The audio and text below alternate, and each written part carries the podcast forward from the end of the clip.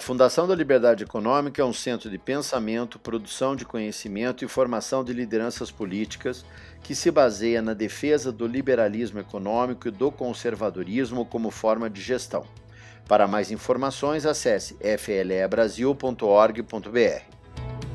Olá a todos, eu sou Eduardo Faye, da Fundação da Liberdade Econômica, e esse é mais um episódio do Liberdade em Foco o podcast da Fundação da Liberdade Econômica. Sejam todos bem-vindos. No nosso podcast falaremos sobre o tema Focos de Tensão Internacional, Coreia do Norte. E para falar sobre o assunto, convidamos o embaixador Márcio Cambraia, um dos experts da Fundação da Liberdade Econômica. Márcio Cambraia é diplomata de carreira e foi o primeiro da turma no concurso do Instituto Rio Branco. Ele serviu em Montevidéu, Londres, Madrid, Roma e em Praga. É professor de Ciência Política e Relações Internacionais na Universidade de Brasília e lecionou também no Instituto Rio Branco do Ministério das Relações Exteriores. É autor da obra Os Jogos do Poder: Como Entender e Analisar a Realidade Política de um Mundo em Transformação. E publicou inúmeros artigos nas áreas de ciência política e relações internacionais. Márcio Cambraia, é uma satisfação recebê-lo aqui no podcast da Fundação da Liberdade Econômica. Seja muito bem-vindo. Eu agradeço muito a oportunidade e dou uma boa tarde para vocês. Márcio, iniciamos aqui a nossa nosso bate-papo e aí a primeira pergunta que eu tinha para fazer, tenho, né, para fazer para você é como se formaram as duas Coreias? É importante as pessoas entenderem isso. Bom, é uma, um aspecto muito interessante a gente ver uh, do ponto de vista histórico como surgiram as, as duas Coreias. A Península Coreana foi ocupada em, em 1910 pelo Império Japonês e em 1945, com a derrota do Japão na Segunda Guerra Mundial, nós tivemos a formação de duas áreas de ocupação, duas áreas de influência. Uma ao norte do paralelo 38 da Península Coreana que daria origem mais tarde à Coreia do Norte, e outra área de, de ocupação pela derrota japonesa na Segunda Guerra Mundial, abaixo do paralelo 38. Bom, eventualmente, em 1900 e 48, formaram-se dois, uh, dois estados, formaram-se dois países, a Coreia do Norte, marxista, e a Coreia do Sul, democrática. É uma situação que perdura até hoje. E, embaixador, o que foi a Coreia, a Guerra da Coreia, né, de 1950 a 1953 e como que ela terminou? Uh, em 1950, a Coreia do Norte, com o apoio da União, então União Soviética, invadiu a Coreia do Sul e estiveram em uma guerra que durou três anos. A Coreia do Norte, com apoio da União Soviética e a Coreia do Sul com o apoio dos Estados Unidos. Essa guerra que durou três anos praticamente, ela terminou por um armistício, ou seja, uma situação uh, de trégua, e nunca foi assinado um tratado de paz entre as duas Coreias. Como não foi assinado um tratado de paz, é interessante notar que, tecnicamente, as duas Coreias estão em um estado de guerra. Interessante isso. E, e, como se sustenta o regime da Coreia do Norte, né? sendo que é, hoje a, a, antiga União das, Repu das Repúblicas né, Socialistas Soviéticas não existe mais. Né? Isso se, é, se subdividiu em um conjunto de nações uh, diferentes novamente, né? E como isso, como está ocorrendo hoje no mundo? Bom, o apoio da antiga União Soviética à Coreia do Norte foi muito grande enquanto a União Soviética existiu. Então, no começo da década de 1990, com a derrocada, o desmantelamento da União Soviética, a Coreia do Norte perdeu esse apoio, ficou relegada e a própria a antiga União Soviética e a nova República é, da, da Rússia não tinham condições de continuar o antigo apoio que davam, então, aos poucos, paulatinamente, a Coreia do Norte passou,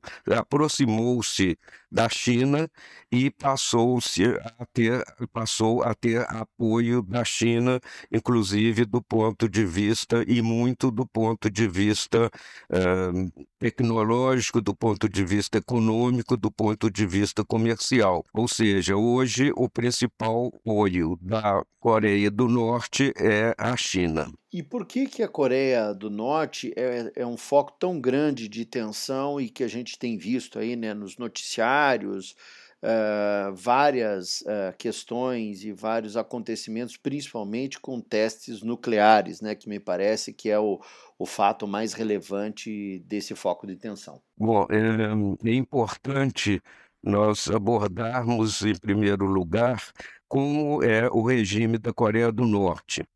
O regime da Coreia do Norte começou sob a liderança do avô do atual líder, eh, Kim Il-sung, e ele era um, um, militar que lutou e se firmou como um herói da pátria eh, durante a luta contra os japoneses, era marxista, mas somou a ideologia marxista somou uma ideia de autarquia, uma ideia de autossuficiência da, do, do, do seu país, uma ideia de isolamento de seu país, que deveria ser autossuficiente, e, por outro lado, eh, fundamentou a estrutura do Estado na estru como, tendo como espinha dorsal, tendo como aspecto principal,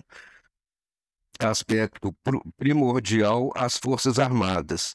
Então, há uma primazia das Forças Armadas, junto com esta ideologia totalitária, junto com esse fechamento, a que se soma um culto à família Kim, que começou então com o fundador da Coreia do Norte, e se transmitiu e atualmente se reflete no seu no seu neto, o atual líder Kim Jong-un. Então, esses aí são os principais aspectos do regime da Coreia do Norte, que é um regime totalitário, um regime extremamente fechado e um regime hum, de caráter monolítico. Quer dizer, há um controle muito grande da sociedade, a disseminação de uma sensação de cerco por uma propaganda maciça e por isso, então, é, qualquer ameaça ao, ao regime que seja considerada mais grave por este regime monolítico pode levar a uma uma reação, uh, inclusive com o disparo de mísseis, até mesmo de caráter uh, nuclear. Ou seja, é um regime que pode ser impulsivo em termos de reagir a qualquer ameaça que considere mais grave, que considere é, mais atual. Prosseguindo, uh, o único fator uh, de ponderação que pode vir a existir, o que, o que pode vir a atuar, é o, o, governo da China, que, como principal aliado da Coreia do Norte, pode ter um papel relevante de moderar o, um, eventual ímpeto, uma eventual, eventual reação armada da Coreia do Norte. E um outro aspecto é que, é que não há um sistema de pesos e, e contrapesos no regime eh, da Coreia do Norte. É um regime monolítico, é um regime fechado, em que as decisões são tomadas eh, por uma estrutura eh, que se confunde a estrutura uh, marxista, a estrutura do partido e a, a, estrutura militar e a liderança da família Kim. E, embaixador, uma questão importante é qual a posição da China uh, nesse contexto, principalmente considerando né, a China como um país notadamente comunista, com obviamente uma estrutura de poder diferente né, da Coreia do Norte, que é monolítica, como você né, já ressaltou. qual a posição dela na região e nessa relação com a Coreia do Norte? Bom, a China tem, em princípio, eh, um interesse em que o, o Ocidente eh, sofra de desgaste, que as potências ocidentais sofram desgaste. Mas, no entanto, a China tem uma posição, está se firmando como uma superpotência e a China não, não, não, não interessa uh, movimentos sísmicos como uh, um, uma atitude bélica muito agressiva por parte da Coreia do Norte. Então, a China, que se, tem se destacado ultimamente é, por iniciativas diplomáticas, é, como um, como exemplo, o acordo patrocinado por ela, por ela entre a Arábia Saudita e o Irã. Nessa situação, a China colocou também os ofícios em relação à invasão da Rússia na Ucrânia ou seja, tem realizado uma ofensiva diplomática, tem procurado se mostrar que, além de uma, uma potência do ponto de vista econômico, comercial, militar, é uma potência diplomática também.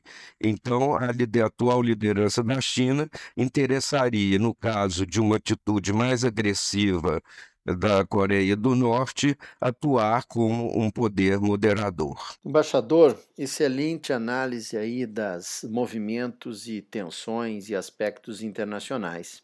Espero que todos tenham gostado desse episódio com o tema Focos de Tensão Internacional, a Coreia do Norte. Embaixador Márcio Cambraia, muito obrigado.